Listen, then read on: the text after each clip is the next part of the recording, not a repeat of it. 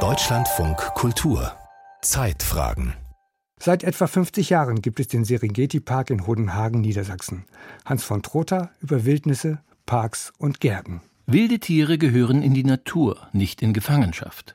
Das sagten sich auch die französischen Revolutionärinnen und Revolutionäre und konfiszierten, beginnend noch im Jahr 1789, sämtliche Affen, Tiger, Löwen, Schlangen und sonstigen Exoten, die sie in den dekadenten Haushalten der entmachteten, wenn nicht sogar enthaupteten Adligen antrafen.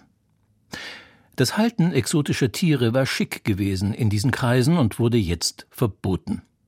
Auch Marie Antoinette unterhielt in Versailles eine Menagerie, so hießen die oft aufwendig gestalteten Gebäude, die diesen Tieren errichtet wurden. Die Enzyklopädie Méthodique definiert 1782 Menagerie als Établissement de luxe et de curiosité. Luxus, weil teuer und deswegen selten, Curiosité, also Neugier, weil das Wilde die Menschen immer fasziniert hat, und erst recht französische Adlige des späten 18. Jahrhunderts, die eine Etikette lebten, die sich so weit vom Natürlichen wegbewegt hatte, wie man es sich überhaupt vorstellen kann. Aber wohin mit den überraschend vielen armen, exotisch wilden Kreaturen? Man sammelte sie, und die exotischen Pflanzen, mit denen Adlige sich und ihre wilden Tiere umgeben hatten, gleich mit. Man verfrachtete sie in den Jardin des Plantes in Paris, bis dahin Jardin du Roi, also Garten des Königs. Nun tobte damals in Frankreich nicht nur die politische Revolution, sondern auch ein ideologischer Streit um die Art und Weise, wie man die Natur betrachtete. Der fand in zwei unterschiedlichen Formen der Gartengestaltung seinen Ausdruck einem neuen, das Wilde zitierenden, die Natur nachahmenden sogenannten englischen Garten und dem traditionellen, die Natur einhegenden, formalen französischen Garten. Im Jardin des Plantes entschied man sich für einen Kompromiss. Die Pflanzen blieben im formalen Teil, dem man für die Exoten Gewächshäuser hinzufügte. Den Tieren modellierte man eine Kunstwildnis zurecht, in der sie eine ihnen andeutungsweise angepasste Umgebung aus Bepflanzung, Käfigarchitektur und Gartenmobiliar erhielten, die durch verschlungene Wege miteinander verbunden waren. Es war fast so, als erwandere man die Wildnis selbst, so entstand der erste Zoo der Welt. Die frisch befreiten Bürgerinnen und Bürger sollten auf ihrem Sonntagsspaziergang in gebührendem Abstand, also in Sicherheit, Grundkenntnisse der biologischen Vielfalt in der Welt erwerben können und sich dabei ein bisschen vor dem Wilden gruseln, all das, indem sie Wege entlang schlenderten, die ihrerseits so taten, als seien sie eine Wildnis.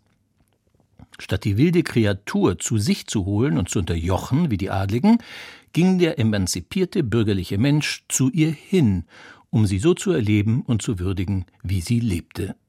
Fast. Eingesperrt waren die Viecher immer noch. 200 Jahre und viele gesellschaftliche Revolutionen später. Der Zoo nach dem Prototyp des Pariser Jardin des Plantes hatte sich weltweit als erfolgreichste und populärste Version eines mit Attraktionen gespickten Volksgartens etabliert und zahllose Filiationen hervorgebracht, Vogelparks, Geschichtsparks, Jurassic Parks und Universen wie Disneyland inklusive. Die Idee der Natur als Erlebnispark war außerdem von avancierten Kolonialistinnen und Kolonialisten inzwischen auf die Wildnis selbst angewandt worden, in Form von sogenannten Nationalparks. Der berühmteste, derart von der Wildnis selbst zum Park kolonialisierte Landstrich ist die Serengeti. Gemeint ist die in Tansania, nicht die in der Lüneburger Heide.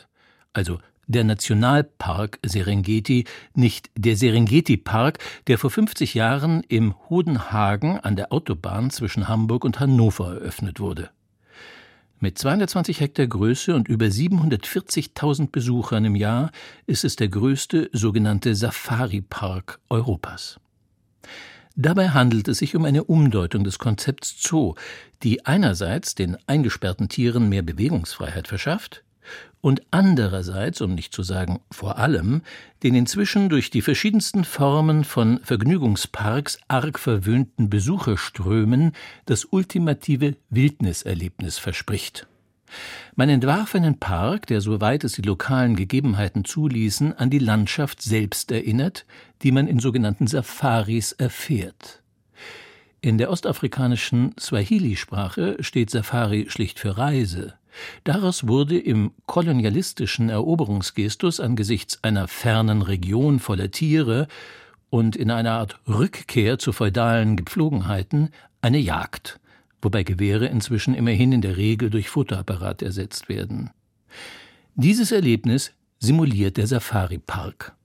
Voraussetzung war die erfolgreiche, für die Erde als Ressource, also auch für die Wildnis katastrophale Forcierung des Individualverkehrs. Man verbreitete den geschlängelten Parcours durch die künstliche Wildnis auf Fahrbahnniveau und ließ nun Schlangen von für zwei Stunden quasi zu Jeeps umgewidmeten privaten PKWs durch die norddeutsche Serengeti schleichen, während Büffel, Elefanten, Giraffen, Löwen und Nashörner da lagerten, wo mal Heide war, in relativer Freiheit. Der vermeintlich postkoloniale Mensch verzichtet auf seine Bewegungsfreiheit, um dem vermeintlich freien wilden Tier mehr Raum zu schenken. Das fühlt sich gut an. Für uns auf jeden Fall, wie die Tiere das sehen, wissen wir nicht. Vor allem aber geht es darum, das Erlebnis des Wilden in Sicherheit, nachdem die Sehnsucht heute so groß ist, wie sie es im 18. Jahrhundert war, authentischer, intensiver und spektakulärer zu gestalten. Selbst wenn man über Nacht bleibt. Da verspricht die Website des Serengeti Parks Hodenhagen echtes Safari-Feeling in Ranger Lodges, umgeben von wilden Tieren. Die exotischen Tiere, die 1789 aus den Menagerien geholt wurden, haben es also noch nicht ganz wieder zurück in die Wildnis geschafft. Dafür hat der Mensch inzwischen mit der Ranger Lodge seinen Ort im Zoo gefunden, umgeben von wilden Tieren.